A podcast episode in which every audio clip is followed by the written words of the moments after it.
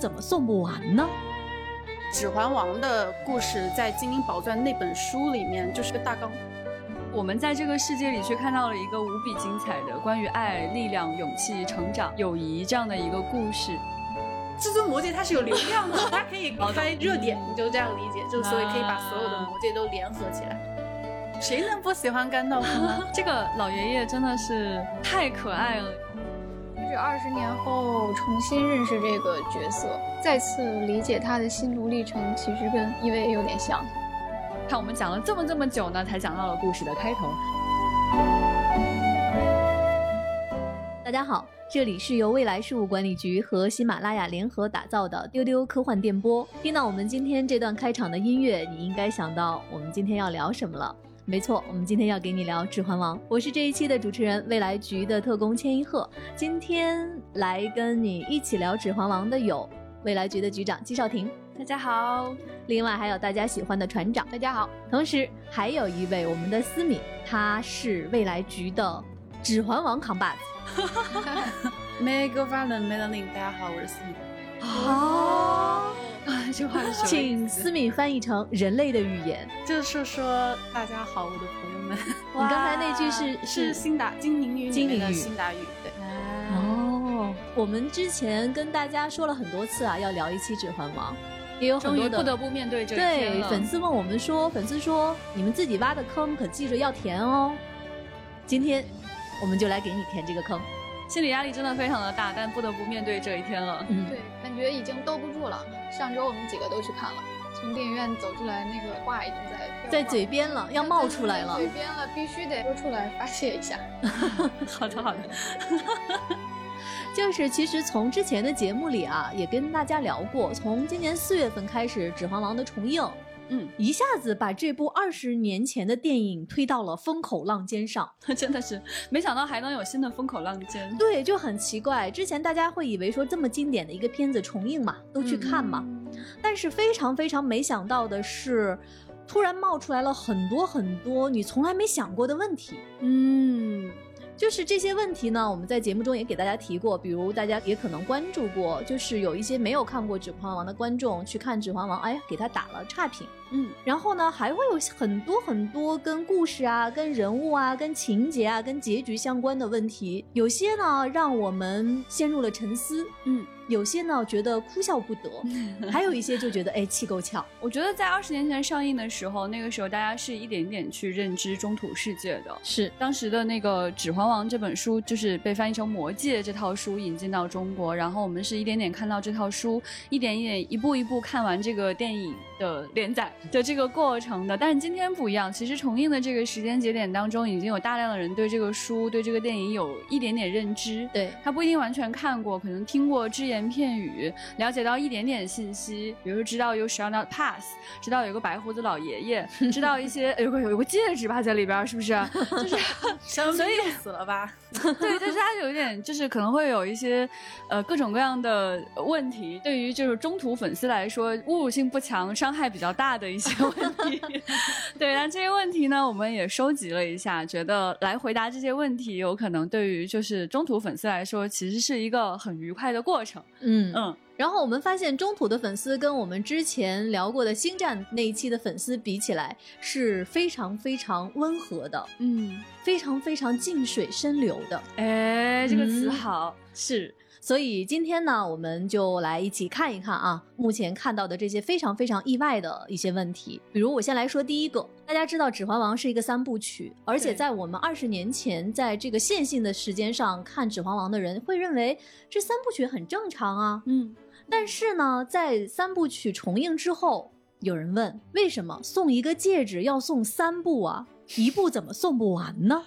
我就想知道中途扛把子第一次看到这个问题的时候是什么心情。我很想直接上去怼一句，就是因为书就是三本啊，就是书就是三本，所以当然要拍三部电影啊，就这么简单。因为之前有那个他们是新线公司推出的这部影片，当时的 CEO 投资这个 Peter Jackson 的团队的时候，那个 CEO 就说，因为他也是书粉，他就说啊，如果有五部原著，我们就应该拍五部电影，就这么简单。为了尊重托尔金他原著的这个体量，他就应该拍的这么长。因为我们思敏是熟读托尔金的原著的，嗯嗯所以也就是说，托尔金先生的这部原著，他就是三本这样写的。对，啊没错。那为什么霍比特人也有三部呢？这，这我也不知道。必须要跟大家讲一讲啊当。时其实是看只是他们预想的上下两部，然后后来发现，其实，在《精灵宝钻》的原著里面，还有包括《魔戒》的原著附录里面，还有更多资料可以挖掘出来当做补充故事，所以他们又拍成了三部这样。对，那你跟大家讲讲霍比特人到底几本书啊？一本《霍比特人》只是一本童书，只有一本。因为《霍比特人》它虽然只有一本书的体量，但是实际上托尔金他的整个世界观的构架是非常宏大的。因为像我们今天看，我们说中途有六部电影，哇，是很宏大的一个 IP，是很宏大的一个系列。但是如果你跟托尔金他的文字作品比起来的话，真的就是冰山一角。来跟我们讲讲，就是托尔金的这个文字世界到底有多少本书，然后分别是什么样的书？托尔金首先开始构建他的这个整个宏大的中州世界，所以他最开始写作的书应该是《中州十二卷》或者《精灵宝钻》里面的内容。他写的是什么呢？他是从可以说世界都还不是世界的时候，就宇宙的诞生之初开始写起，然后写到地球的诞生，然后写到比如说艾努和维拉这些神的诞生，然后再开始写精灵是怎么来的，矮人是怎么来的，人类是怎么来的，然后再写这些种族的，比如说他们交好，他们交战，然后他们的发展历程，然后最后再慢慢写到第三纪元，我们看到像霍比特人啊，像巫师甘道夫这一类角色，我想知道，那这套书的话，那它其实不是小说，嗯是一个类似编年史一个历史、一个编年史、一个客观存在的一一个解释。他首先用十二本书先去搭建了这样的一个世界的由来。是的，是的没错。嗯，对，因为这个体量是非常宏大的，所以他是一直在写、一直在改的这样一个很庞杂的工作过程，所以他嗯写了很多年。呃，然后写到呃一半的时候，他突然意识到，哎，应该给自己的孩子写一个很有趣的、适合睡前阅读的一个童话小说。他就觉得，那我就根据我所已经有的。这整个世界观就随便写写，就随便写一个童话小说吧，给自己孩子读。然后他就写了《霍比特人》。然后就是对他从他已经搭建的那个世界观里面抽出了一小支，把霍比特人给拎出来了。对，嗯然后，呃，因为当时他本来是打算给自己的孩子写霍比特人的，但是写了卖给出版社之后，出版社说：“哇，你这个书卖的太好了，有没有更多的故事？大家很想读更多的。”然后托尔金就说：“OK，那我再抽出一点，然后写了一个《指环王》三部曲。”嗯，所哦以他就说，其实《指环王》三部曲的故事，相对于他之前做的那些庞大的工作，也就是中州十二卷的那些部分，其实是很小支的一部分。嗯啊、就是如果你把它理解为一个庞大的世界观编年史的话，可能我们看到的《指环王》的故事只是其中一个特别小小的绳冰结一山一角对对嗯对，哎，那我想知道，刚刚有提到的这个就是《精灵宝钻》，它又是一个什么样的书呢？它其实读读起来有那么一点点像历史书。它是从我刚才也呃提到了，就是说它是从世界创生之初开始写起，主要是写精灵族和人族，特别是精灵族他们的分支交战、他们的发展以及他们的分流、他们的历史情况。对，啊、那是不是可以理解为，就是精灵宝钻的存在，它可能故事更精准的对准了人族跟精灵族，特别是指环精灵族王的故事是在精灵宝钻的基础上，它又给拎出来的。可以这么理解，因为。《指环王》的故事在《精灵宝钻》那本书里面就是个大概一个大纲，嗯哦是这样。你就感觉哈是大海之中的几滴水是的几滴水，是对对，是这个感觉。哇，这种感觉。所以说，其实、呃对于原著党来说，肯定会觉得，当然一本书要拍一部电影啦。但其实对于一个就是初次接触这个世界的人来说，你就会觉得，哦，这么宏大的世界，我们只看到一点点。然后如果说真的就是一本书只拍了一部电影，你反而觉得很可惜，是不是还可以有更多？，对，嗯，而且听了思敏讲的关于原著的这样的一个宏大的背景，你会发现用三部九个多小时来送这个戒指去火山口，一点儿都不亏，一点都对不过，一点都不过分。对，嗯嗯，甚至是觉得好少，有点可惜了。对，真的是觉得不够。对对对，嗯嗯，那船长觉得呢？接着刚才那个话补充，就是托尔金是是怎么形容他这个写法的呢？他说，要不是他们当初这个霍比特人意外拿到戒指这个事儿，可能他们中土这摊事儿在人家精灵的历史里面，也就是一条批注的量，真的是这样的，对，就是一条。批注。嗯，嗯，对我其实会非常的感动跟喜欢，嗯，对，因为可能每一个普通人在历史上就是可能都不值得一条批注。对，对但是我们在这个世界里却看到了一个无比精彩的关于爱、力量、勇气、成长、友谊这样的一个故事，你就会反而会觉得说，这是一个多么动人的世界啊！嗯，对这也是今天我又把这个原著翻出来看，我的一个最新的感受就是，我觉得它的历史感特别强。它不是一个只展示情节的作品。托尔金所有的东西，情节是什么？就是啊，谁是主角 A 和 B 到哪儿干了什么，结果是什么，嗯这个是情节。那么历史是什么呢？他把所有的这些虚构的情节都是当历史写的，他把所有看似重要不重要的事都事无巨细的写下来。然后你读到最后，你发现哦，每个细节都是有意义的，他们暗中都是有联系的。然后托尔金他来抽丝剥茧地展示事物之间这种源远流长的细微的联系，然后展示他们之间强烈的因果关系。最后你就会看到很久很久之前，一个蝴蝶扇动翅膀，它最后造成了怎样的风暴。他整个的作品就给人这样的感觉。嗯那举个例子啊，他想写精灵语，那么他就觉得我必须给精灵写一个历史，才能配得上我想要写的这个设定。对，那么以此类推，我们就说他想写一个送戒指的故事，那他要用多少的体量和设定才能配得上一个送戒指的故事？所以这就是我认为的为什么一个戒指要送三部，就是就是这个原因，因为他把它当做历史中的一个涟漪。那么要展示这个涟漪的来龙去脉呢，就必须要倒推回去整个历史的过程。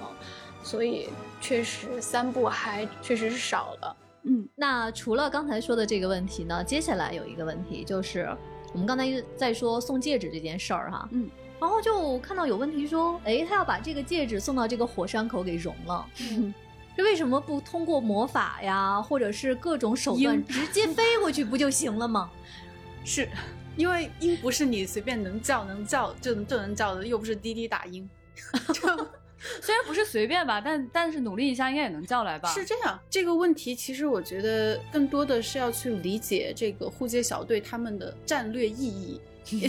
战略意义对战略意义就是嗯为什么要组建这样一个护街小队呢？因为你不能硬和索伦去正面刚，因为在电影之前的凯南崔尔的那个序言中，我们已经知道了，嗯人类和精灵之前是正面刚过的，可是没有什么更好的结果啊，就是把索伦打跑了，但戒指还在，所以他们换了一个策略。这个策略的核心的重要点就是你不能被发现。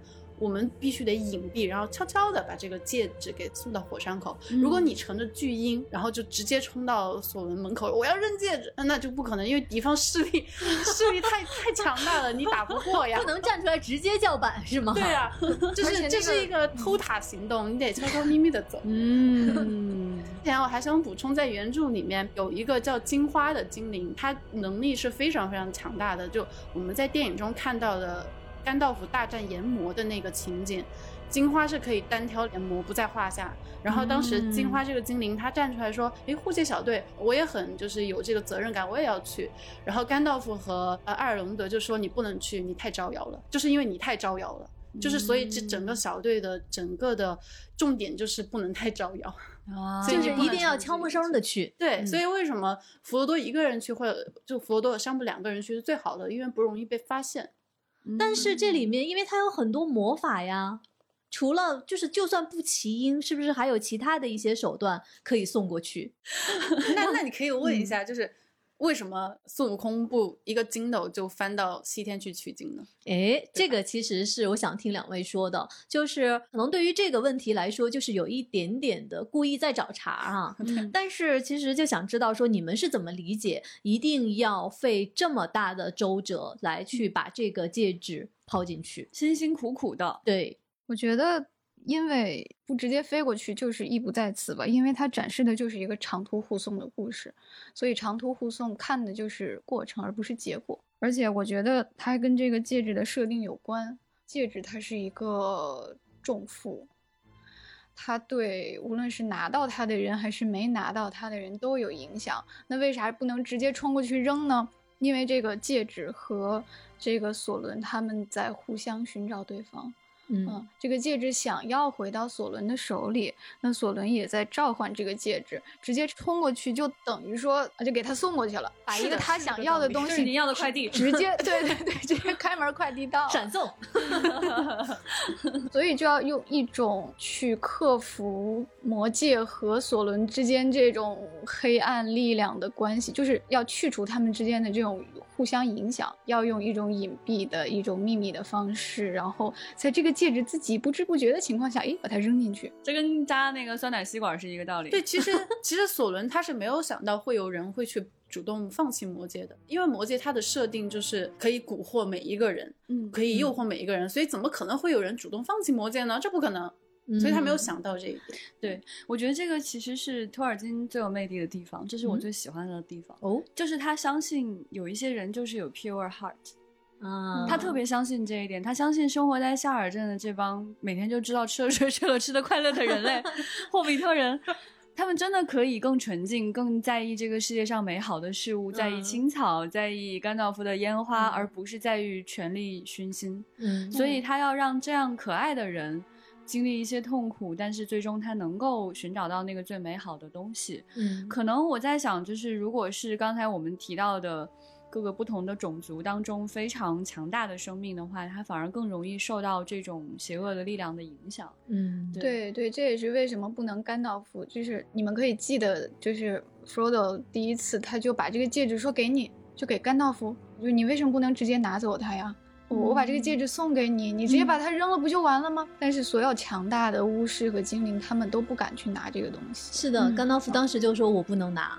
对，嗯，对，其实这个就是过渡到下一个问题。刚才各位说到了关于魔戒的这个设定啊，那么多人都想获得它，对，但是就像刚才局长说的，只有霍比特人好像不想要它。也有一个霍比特人特别想要它，是的，是的，别忘了他，忘不了他，忘不了其他人可能更单纯一些。对这个问题就来了。那这个魔戒它到底能干什么呢？就是在第一部的最开始有一段非常非常迷人的台词，大家还记得？就是凯特·布兰切特扮演的这位凯兰崔尔，嗯她的几句旁白，哦天啊，我鸡皮疙瘩起来了！当时哎，那个我也是、哦那段真的是太美妙了。One ring to rule them all。所以，其实你现在再想一想，这个魔戒到底能干啥呀？为什么每一个人都想要它？对，其实这个在书中和电影中其实有很严谨的设定。首先，最核心的一个功能就是它能蛊惑每一个人，而且是根据每一个人自己内心不同的想要的东西来去蛊惑。我说的稍微具体可能不太恰当吧，但是是一个很好理解的一个例子，就是它可以理解为大数据推送，就你喜欢啥，它给你推啥。就就比如说，比如说非常非常形象了。就比如说你推到山姆这种人，因为山姆戴上魔戒之后，他想要成为中州最厉害的花匠，花匠就是给全世界种梦想，花一个霍比特人就特别有梦想。然后，然后如果你推给凯兰崔尔这种人呢，他就想啊，我要统治中州，我要成为一方的女王。然后，如果你是推给比如说波罗米尔这种人，大菠萝他可能会想啊，我要重振朝纲，所有的人类都会再团结起来，人类将会再度繁荣，而我就是引导大家去帮助大家去重塑这个人类繁荣的那个人。然后就是给每一个人都不同的推送，就这样。不同的腿有点像《神奇女侠一九八四》电影里面那个设定，对，就是魔鬼，他总是能找到你心里最想要的那个对，激那个活你东西，最量身定制的那个欲望。，对，所以大家其嗯实可以把戒指看作为一种比喻意义吧，因为其实，在这样宏大的一种神话故事的这种框架之下，它其实最好用的就是比喻意义。嗯它就是你内心最深处的那个黑暗，嗯每个人内心深处都有这样的一个东西。然后他为了让这个故事非常的优美，他把它具象化了。这个故事他也想让我们去思考，就是你自己内心深处最挣扎的东西是什么？你是不是有能力去对抗它？嗯而且我们说那个定场诗有一个 one ring to rule them all，就是一个戒指可以统御众戒。其实这个是什么意思呢？这是索伦他布下的一个巨大的阴谋。呃，当年他化身为一名叫做安娜塔的很美丽的精灵，来到精灵中间，就哄骗，连哄带骗，跟他们说：“我教你们打戒指吧，我的技艺很高超的。”然后 索伦就教所有的精灵打，然后他们就打造了十九枚这样的魔法戒指。然后他回到魔多，自己悄悄地打造了一枚至尊魔戒，因为他们使用的是同一套工艺，你可以理解为同一套代码、同一套运算体系吧？是同一套算法，对，同一套算法，同一个程序员写的。呃，没错。然后，所以他自己私自打造的那一枚魔戒是可以统御。或者说连通所有的十九枚魔法戒指的，你可以理解为，就所有的这些普通的魔法戒指，嗯，它们是有 WiFi 功能的，但它没有网。但是至尊魔戒它是有流量的，而且它可以开那个热点，你就这样理解，就所以可以把所有的魔戒都联合起来。所以他打造这么多魔法戒指，因为他们都是有魔法的嘛，所以他就是说用这一枚至尊魔戒去统御所有的十九枚魔法戒指，然后以此来统治整个中土世界。所以这个是他的一个大阴谋。对。就是在在历史上哈，他曾经把这些戒指就到处送人嘛，嗯，就是送给精灵，然后送给矮人，然后送给凡人，对，凡人手里也有九枚戒指。他送给的都是有权有势有地位的精灵和矮人和人类里面的王者和统治者，嗯，然后呢，他自己通过那枚戒指。他就能控制整个中土最厉害的人啊，感觉非常严密的计划，对，很严谨。其实现在想想，对，所以他其实也成功过，就是他也曾经就是给中土世界带来了黑暗的一段历史。对，然后呃，人类和精灵呢就意识到了，呃，原来这是一个骗局，所以他们要联合起来一起对抗索伦，然后要把索伦的统治给反抗。所以这就是《指环王》最开始的开场的。那一个人类和精灵联军的一个来源，在这一场战争中，然后呃，人类的君主艾希铎他就把索伦的手给砍掉了，因为他的魔戒就戴在他的手上，他自己拿到了魔戒。重点来了，因为他是人类，所以他拿到魔戒之后就很容易被蛊惑。但是在战乱中，这枚魔戒又抛弃了艾希铎，因为魔戒他是有自己的意志的，对，所以当他觉得这个人不重要，我。就不再依附于他，然后那个戒指就是从他自己手上滑落了，导致的他的死亡，就等于说这个戒指背叛了他，就去投奔了新的人。嗯，然后这个新的人就是咕噜，于是霍比特人 Smeagol，也就是我们熟知的咕噜，他就一直差不多占据了五百年，然后在一次意外中，这个魔戒又抛弃了。Smeagol，然后又找到了新的主人。对，那个时候是戒指在咕噜手上已经留了好多年，但是那个时候索伦开始崛起了。书里面就写这个魔戒啊，他在咕噜那个山洞里面就感受到了索伦这个黑魔君的召唤，于是他主动啊离开了咕噜，啊，表现为就是从他手中意外的滑落了，就躺在这个山洞的。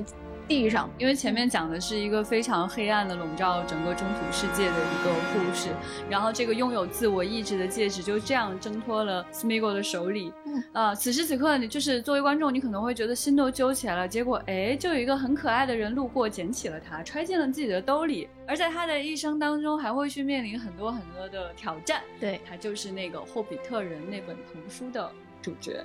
再往后呢，这个戒指就交到了 Frodo 的手里，也就是他的大侄子，对，是，也就是我们这次护戒小队的这一位，一共送了三部电影的一个男主。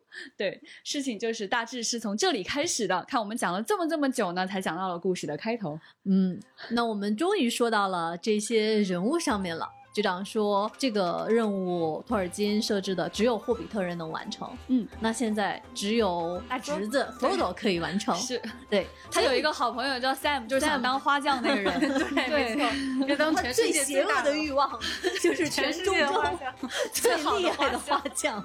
对，Sam 实在太可爱了。然后他们就出发上路了。嗯这个时候呢，还给他们配了一个护戒小队。对嗯，那就想来跟大家一起聊一聊。首先，真的就是因为他是他大侄子，这个任务就一定得是他吗？首先你你得找一个霍比特人，这个我们都知道，对吧？因为刚才说到了，这你要考虑任务的隐蔽性。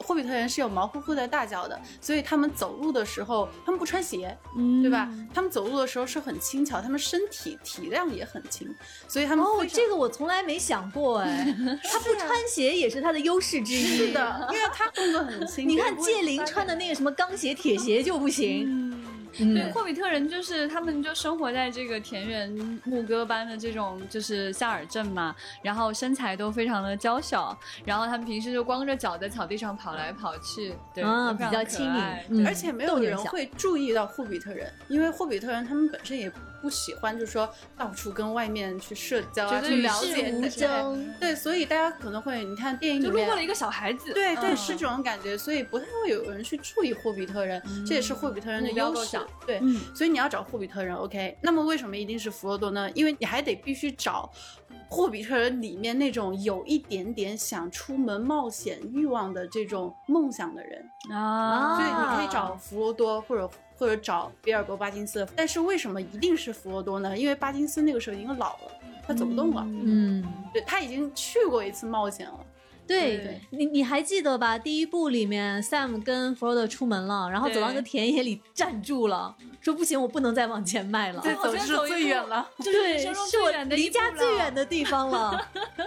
对，而且你看到他的邻居啊，他的邻居很可爱，就也是那种胖胖的霍比特人。然后每次看到他们在那奔跑要出门就，唉，就摇摇头，怎么会这样？这孩子怎么就老出门呢？这 完全是霍比特人都是宅属性。对，完全不符合霍比特人的价值观。就霍比特人是什么样的人啊？就是他们就是早饭都有好几顿，对吧？哎，早饭早饭有两顿，啊，一天七顿。早餐第二顿早餐，上午茶、中餐、下午茶、晚餐、夜宵，他们每天要吃七顿。对，所以霍比特人出门的时候觉得很为难，那怎么什么时候吃第二顿早餐呢？对吧？假如这个下午午茶什么时候吃第二顿下午茶呢？这一路你想想看，对于这样的一群就是平时生活的特别优渥的小孩子来说，确实是非常艰难的旅程。对，你可以想象他们他们将将要去面对的这个黑暗的世界，将会带给他们什么样人生当中的改变。我觉得这个问题还要再反过来理解，就是为什么非得是这两只霍比特人？为啥不是 Sam 啊？为什么是梅里和皮皮呢？因为魔戒的主人啊、拥有了一个主人，他是不能变的，就是你不能把他戒指从他主人的手里拿过来给另另一个人说你去送吧，因为、哦还有这个属性，因为魔哦戒虽然呃，Bilbo 和 Frodo 都对这个戒指没有什么欲求，嗯但是呢，每一个魔戒的主人是非常强调对它的占有的，就是我不想他拿它干什么，但是这个是我的，my my precious，我必须享有它，拥有它，我必须保留它，直到我生命的最后。所以，如果你强行的把这个戒指从主人的手里拿走，给别人说啊，这个给你吧。那它会摧毁它原来主人的心智，就是你拿不走。所以一切都是注定的，必须是他，必须是一个主人把它主动的给了他的下一位主人，必须是魔戒的主人本人。嗯，其实这个就可以解释在第一步，他们在出发之前在争吵，说到底谁要去送那枚戒指。对，然后这个时候，当小小的 Frodo 站出来的时候，说我去吧，你会嗯注意到甘道夫脸上的那个表情，他一颗悬着的心放下来了。嗯，就是他注定要去做的事情，这个人他真的能主动站出来去承担。对，这是一个嗯必然的结果。就算大家不吵，也必然是拿到这个魔戒的人最后去摧毁它。嗯，我觉得甘道夫的那个眼神里面，除了一颗悬着的心终于放下来，还有一种很难过，对因为他知道这个旅程是一个很艰难的旅程，佛罗多搞不好要送死的，所以甘道夫那一刻他的面部表情还有他内心感受非常的复杂。他那一刻既觉得哎这事儿有解决办法了，又觉得哎这孩子不错呀，很勇敢，自己也很欣慰、很骄傲。但一方面他又很痛苦，因为他要眼睁睁的看着这么一只小小的霍比特人去完成这么巨大的任务。他知道接下来他要面对什么，要对他他承受什么肯定会。对嗯，对，这也是托尔金非常迷人的一点，就是注定要拿到戒指拯救世界的这个人，是整个中途最弱的、最不可能当英雄的一个种族。嗯霍比特人，就是这样的一种巧合。霍比特人也是最被敌人、最被大魔王索伦所忽视的一个种族，他根本不了解这个种族的特性，就根本想不到他们这么抗魔。嗯对对，就算法里边啊，它那个大数据里边，它就没有霍比特人的数据，是的，就没把他这代码写进 去，对，他就不是很清楚怎么搞这些人，就推送不到他面前。对，就虽然咕噜每天都对着他在那儿 My precious，就完全被迷了心智，嗯但是你看捡到这个戒指的 Bilbo Baggins 就是没干什么，他没有拿这个戒指干什么，他甚至可以把它送给他的大侄子，他其实没有真的能够就是占有他的心智，嗯而他的大侄子拿到这个戒指，第一反馈就是给你吧，甘道夫，给你吧，给你，给你拿 走吧，。拿走。而不是说，哎，我这是我的，所以就不一样。对对你拿走不就行了吗？对他完全没有，这两个人完全没有表现出那种 precious 的那种心态，包括嗯跟着他的这个想当花匠的 Sam，还有他的两个好朋友梅里和皮平，他们都没有说被这个呃强烈的影响到，说现场就要抢过这个戒指，这就可见这个数据的缺失是非常非常严重的。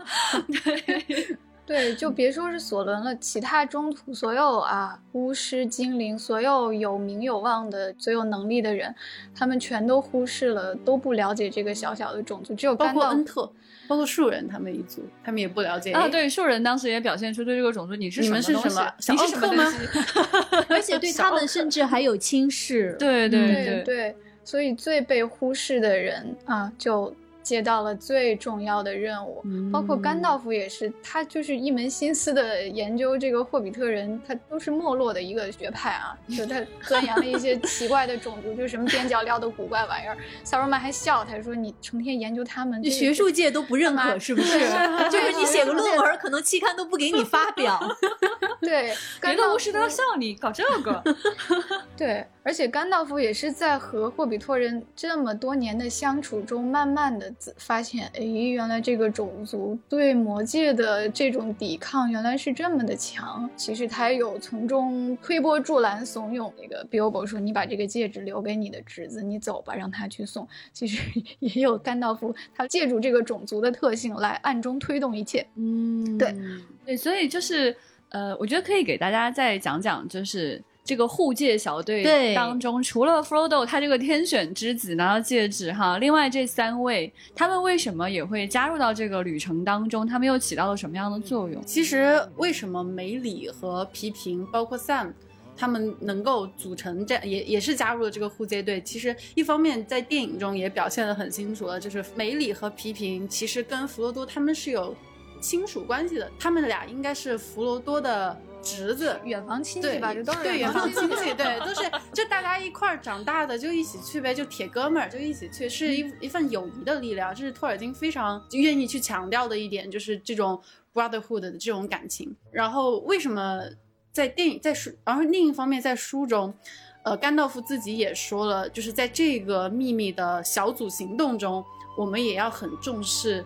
这个友情的力量，所以我们也要让跟佛罗多关系好的一块儿去。而且就是像梅里、皮平，还有包括 Sam，他们在后面的剧情里边也是做出了很重大的贡献的。比如说像梅里和皮平，他们靠着嘴皮子就说动了树人去对萨鲁曼发动进攻。然后像山姆的话，就更不用说了。如果不是山姆一路上来都在鼓励弗罗多，都在照顾弗罗多，那可能弗罗多根本就就撑不下来对对对，没没有他那个戒指扔不进去。对对对，而且他也在讲，他说我可能没有能力替你 carry 这个戒指，对对这个但是我我能背能背你对，对对，特别感动人的一段友谊。而且在这个护戒小组当中，其实除了这四个本来关系就不错的霍比特人，嗯，他们还生发出了新的友谊。除了 Frodo 之外的另外三位霍比特人，因为我知道船长是很喜欢他们的。哎，我在动森里的那个角色就叫 Sam。Frodo 最好的朋友，对，Sam 是必然要跟着他的姥爷走的啊。Sam 是 Frodo 的园丁，他在书里是他们两个关系是最要好、最要好的一对。为啥这个 Sam 一定会做这个跟班儿呢？他叫姥爷，非常忠心，这肯定是首先的一点啊。平时会站出来替他说话，维护他。就是甘道夫告诉 Frodo。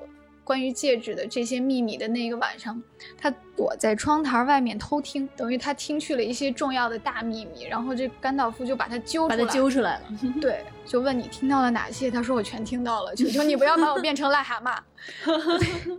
对，然后甘道夫就说这么着吧，我不把你变成癞蛤蟆，为了惩罚你，你必须要跟 Frodo 去送这个戒指，你必须帮他的忙。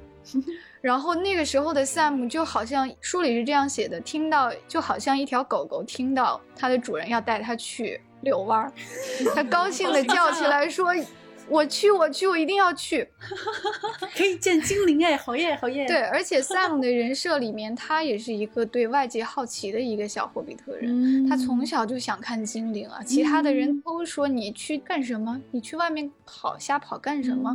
他就不，他从小对 Bilbo 讲的那些精灵传说、冒险故事非常着迷。他本来也想去外面看看，所以他必然是顺理成章的，一定会跟着 Frodo。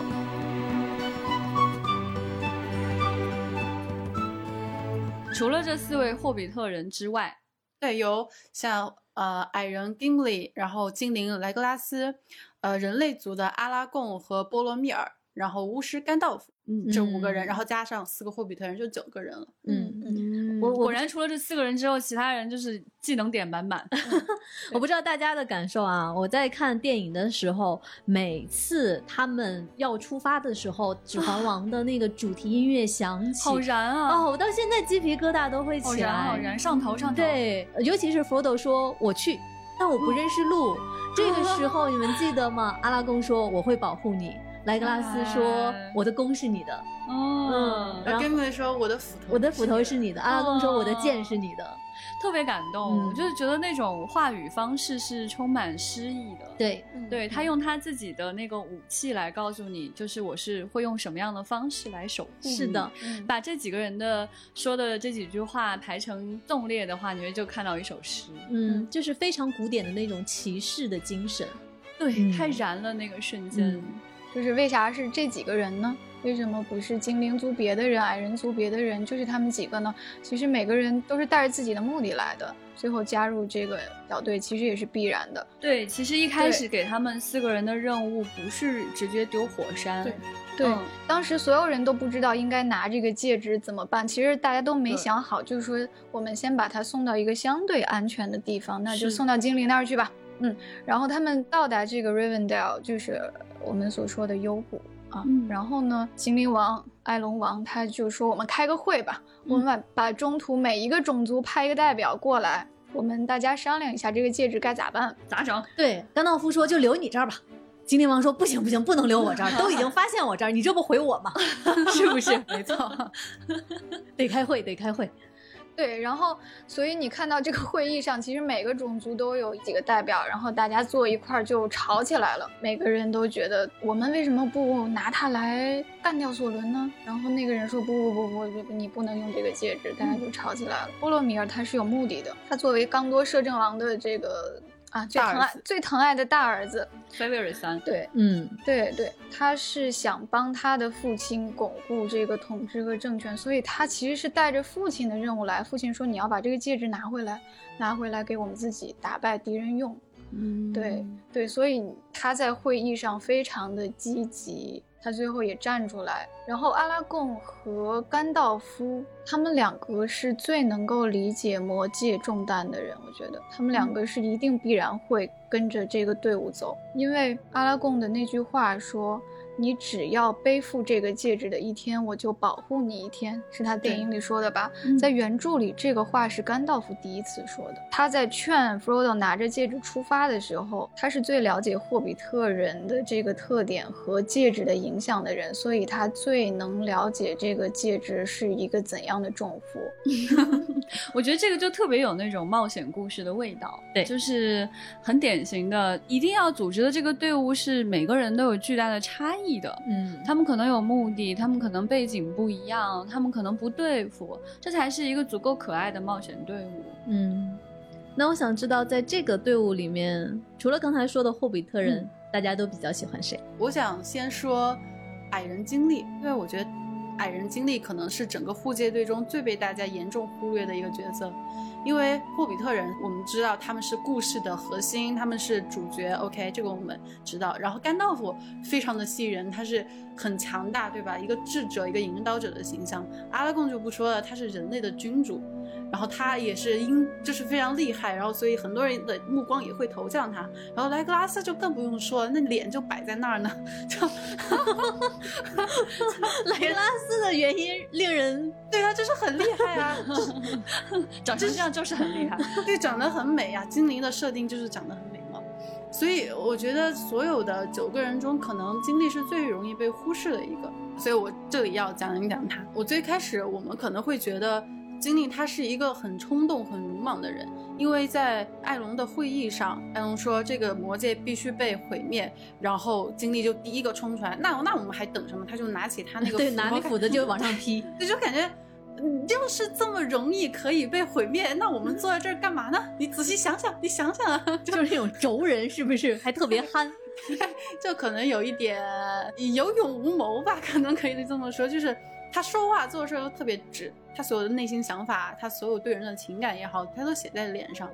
他对凯南崔尔哇那么仰慕，让他完全的表现出来。可以说他是一个性情中人吧，就有什么说什么，然后做事可能也不太动脑子。呃，但是我真没想到的是，这一次看我有一个发现一个细节，就是。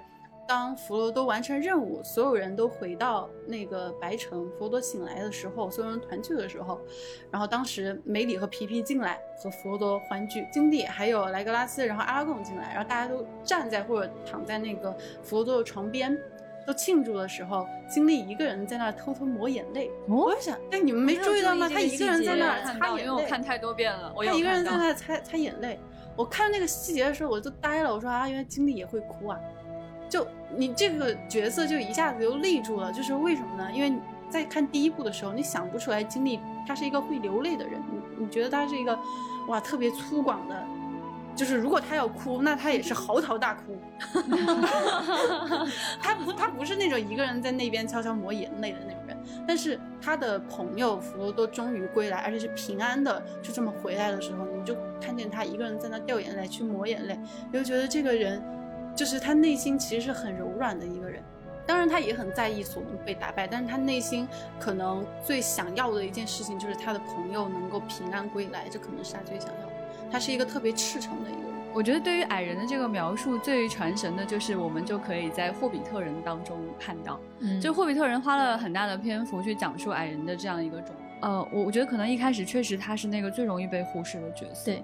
但是你后来认知到说，托尔金他到底给了每一个人身上多少力量，多少历史。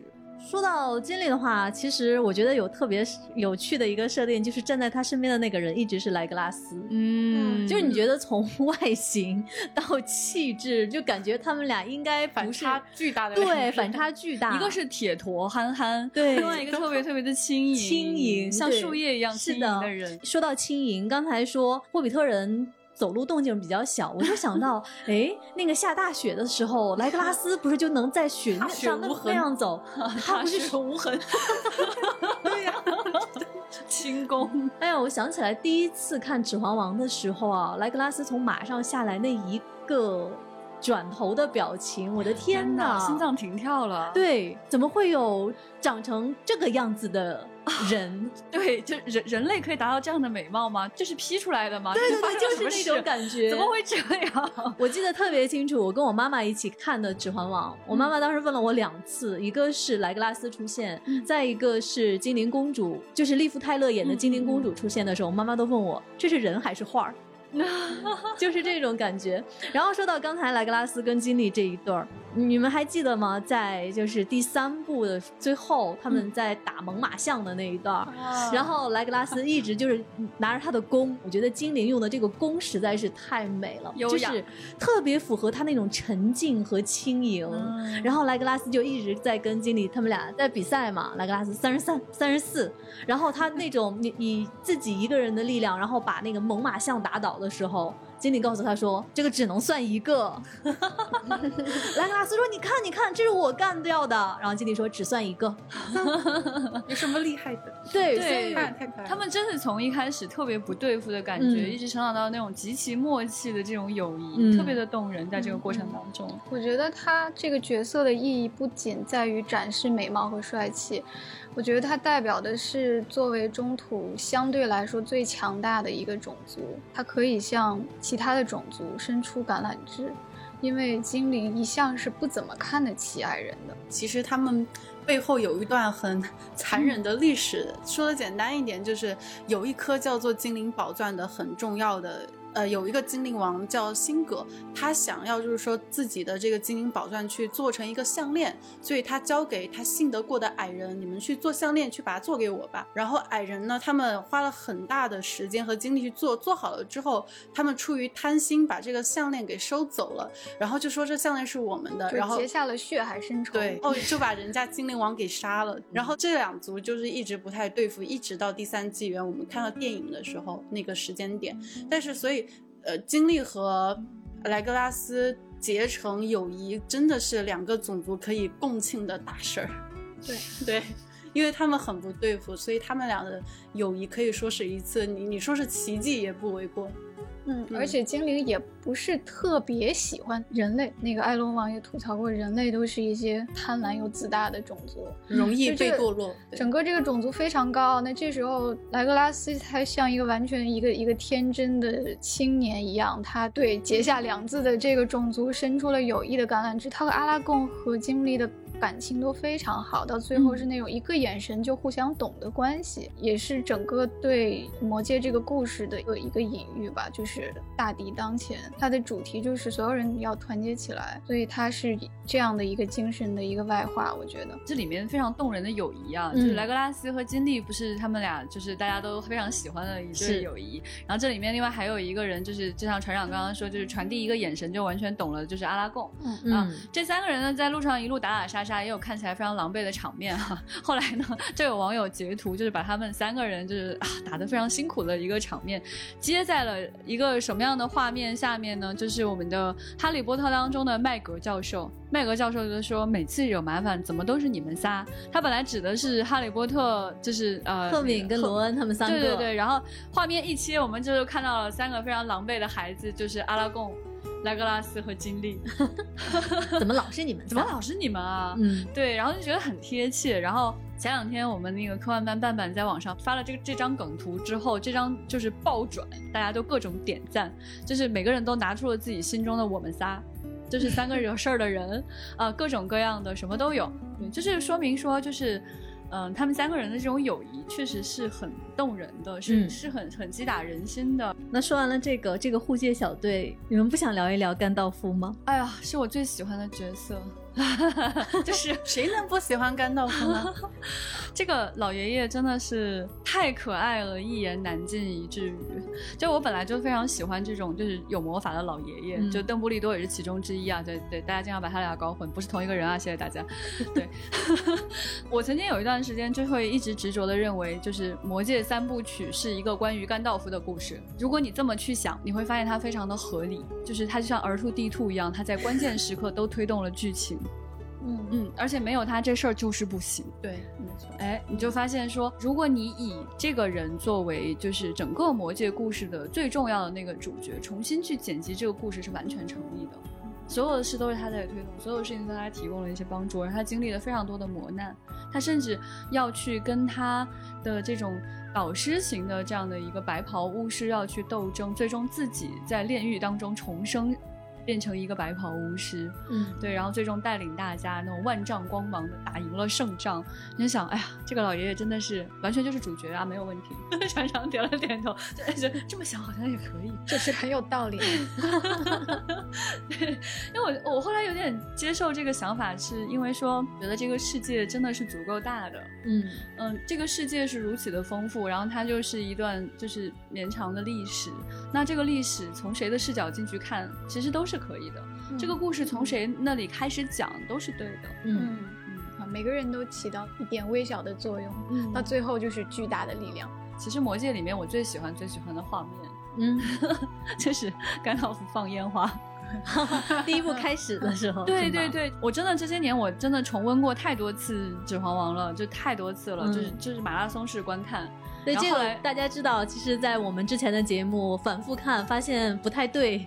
局长讲的 就是《指环王三》的一段，对，我就发现那个就是老父亲很伤心嘛，对。但是我自己最喜欢、最喜欢看，然后真的会拿出来一直看的那个画面，就是一开始甘道夫驾着马车来到夏尔镇。然后你画面嗯会看到 Frodo 非常快乐的坐在草地上，然后阳光洒下来，然后对 Frodo 就小朋友一样站起来就喊这个远道而来的老爷爷，老爷爷就表现出一副很严肃的样子，仿佛在憋着什么心情，然后忽然就憋出了一朵烟花，搭配上就是那个《指环王》的那个 BGM 那个悠扬的音乐，对心情太愉快了。有一种回家了的感觉。对，就是稻香，你知道吗？就是周杰伦的稻香，就是那个感觉，一点错都没有。美好的夏尔镇，局长说到喜欢的画面，其实我刚才想到，我之前特别特别喜欢的一个画面，也是关于甘道夫的，是在第二部里面，嗯，就是甘道夫骑着白马，哎呀，然后从山坡上过来那个场面，对，然后那个阳光在他太好看了，万丈嗯光芒。像油画一样的那个对，太好看了，嗯。那船长跟思勉有没有自己特别特别喜欢的画面？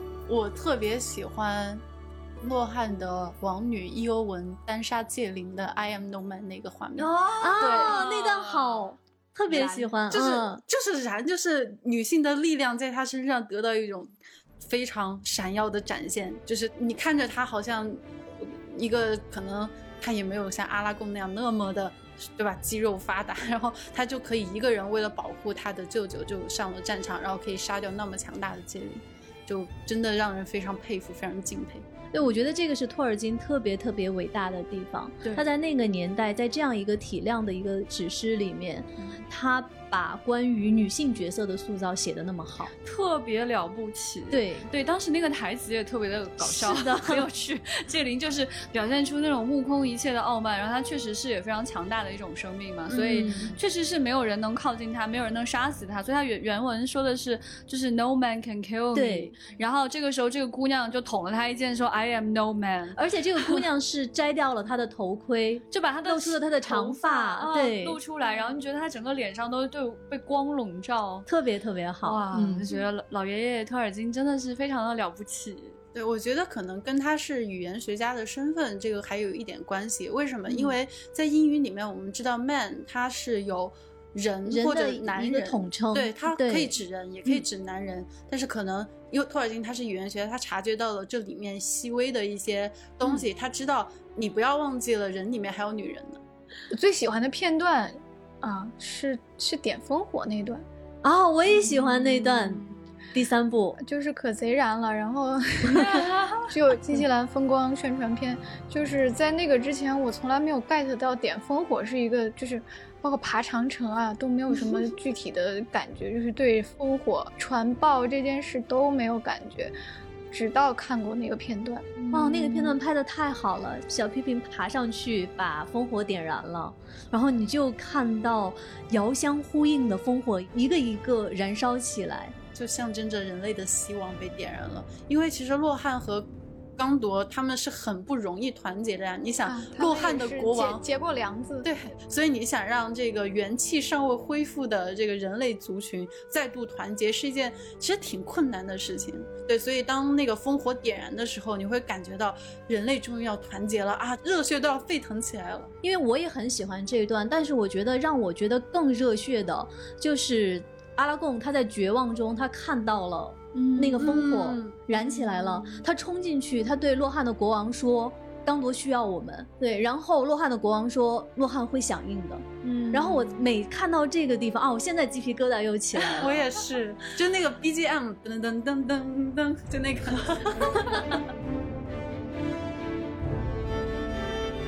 完，其实是未来局的同事都知道，我非常非常喜欢戒灵的画面，我真的是反复看我都看不厌。嗯而且大家发现没有，就是彼得·杰克逊每次在戒灵出场的时候，他给戒灵都是镜头的慢放，嗯然后还配着就是专属 BGM。对美声的那种和声，特别特别雄壮的那样来自地狱的一种声音一样。嗯我特别特别喜欢看戒灵而，且一定是风里面，嗯，大鼓风机吹着，就是那袍子一定要飘起来。对对对，特别好看。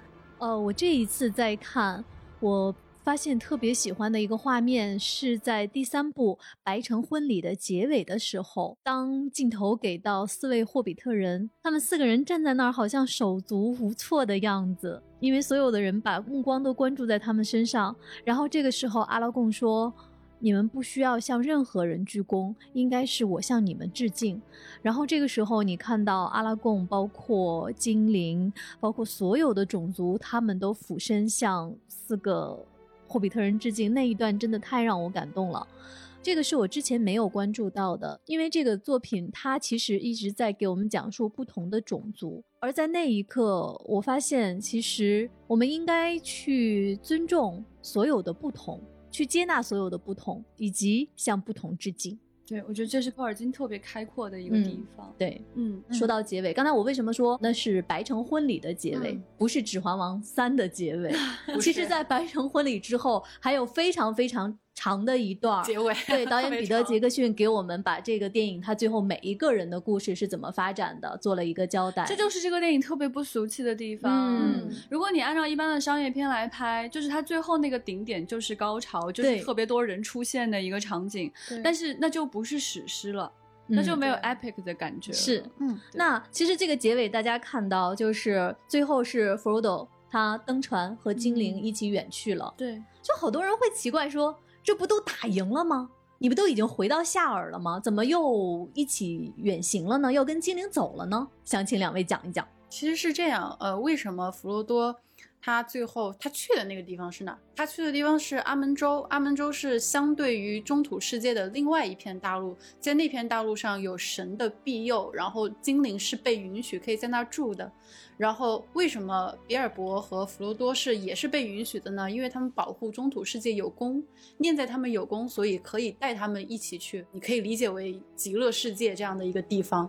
但是为什么具体弗罗多要去到那个地方呢？是因为在整个的旅途中，魔界对弗罗多的伤害实在是太大了，他已经没有办法，就是说在夏尔像一个正常的霍比特人一样去享受夏尔的那么多的美好了，所以他必须去跟着精灵去到阿门州去接受精灵的治疗，在那儿好好过一段日子。你可以理解成战争 PDSD，对。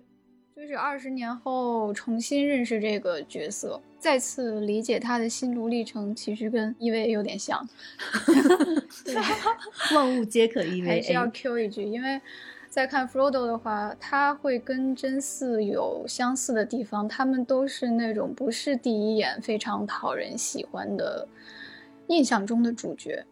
嗯，他们身上的英雄光辉其实很弱，他们有非常多的缺陷，不是那一种一开始就坚定勇敢的，而是他全程都表现出了痛苦和疲惫。小时候真的确实是像不理解真嗣一样不理解 Frodo，为什么你不能勇敢的去承担你的使命？为什么你不能坚强乐观一些，把这个戒指送到呢？嗯，那么现在其实完全可以理解，他作为最弱、最不可能成为英雄的一个人，他把戒指送到了，就是他最大的勇气。嗯这个整个的意义就在于，一个弱者明知我可以不做这件事情，但是他做了，他接受了这个命运的必然。这个就是这个角色身上所有的他的高光就在于这个地方吧。所以 Frodo 这个角色，他不像 Bilbo 一样，他是一个探索者，是一个冒险家，嗯他是一个截然不同的，他是一个 carrier。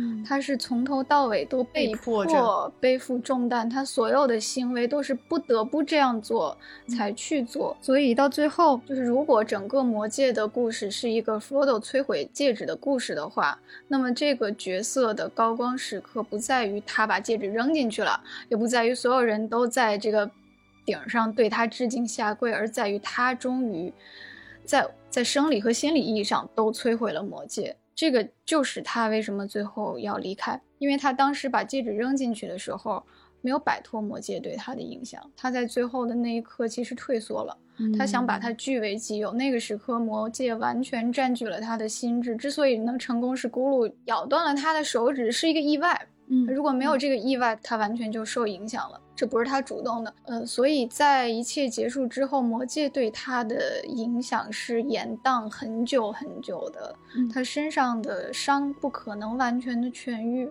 而且魔戒在他心里面的阴影其实一直盘踞，因为不是他主动放弃的。嗯包括最后，你看主动放弃戒指的他的叔叔 Bilbo，都在最后的时候问我能不能再看那个戒指一眼，我想看看它。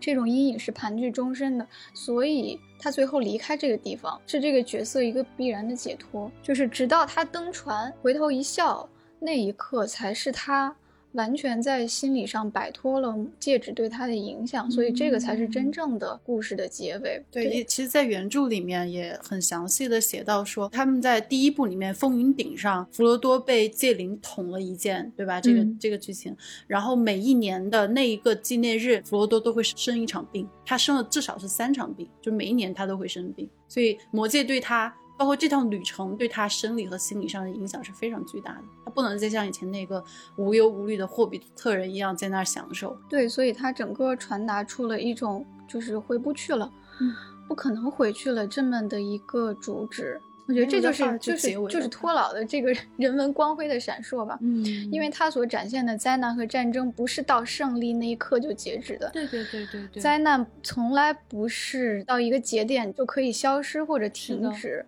啊、它的影响是终生的，是永恒的。嗯嗯觉得托尔金是一个真的很有高度的一个人。嗯，对，就是当你想要去电影院去看一个战争片，或者是一个去看一个就把戒指扔火坑里的这么一个故事，其实带的是一个错误的预期，因为这位老爷爷想给你讲的故事更加的波澜壮阔，更加的抚慰人心。对，他不是一个不能写残酷、不能写黑暗的人，嗯但他始终知道什么是光明，什么是美好，人是如何从黑暗中走出来的。我觉得他知道的更多，能够给我们传达的是更多的。这也是为什么这个故事这么的经久不衰，为什么我们都说他是大文豪。嗯他不仅仅是因为他写了一个奇幻故事，给你编了一种语言，给你讲了几个孩子冒险的故事，完完全全不是这样。他是一个能够在波澜壮阔的历史当中给你重新呈现人性、讲述美好的这么一个人。我们今天说了很多跟《指环王》相关的这些分享，你会发现，就像我们在节目开始的时候说，霍尔金先生他写了那么那么多的书，《指环王》三部里面只表现了一点点，嗯，但是你再翻过头去看，你经过二十年的时间的延宕，每一次看《指环王》，好像都是在看他在给你铺陈开的巨大的那些小说和文字的魅力一样，总是是能抓住不同的让你感动的点。对，嗯，那这个就是我们今天想跟大家分享的内容了。但其实还有好多好多的话没有跟你说，别担心。接下来呢，我们还会安排更多的跟《指环王》相关的内容。对，嗯，聊它个一百期。没有问题。在今天节目的最后，给大家留一个互动的话题：《指环王》护戒小队中的这些成员，你最喜欢哪个角色呢？你喜欢的理由是什么呢？嗯欢迎在我们节目下方的评论区，以及加我们接待员的微信 f a a 杠六四七进丢丢电波听众群来跟我们一起接龙互动。最后提醒大家，别忘了订阅丢丢哦。希望大家多多在喜马拉雅上给我们来留言哦，就是你的每一次互动，每一条留言都可以让算法更了解我们这个大数据，它就是这么想的。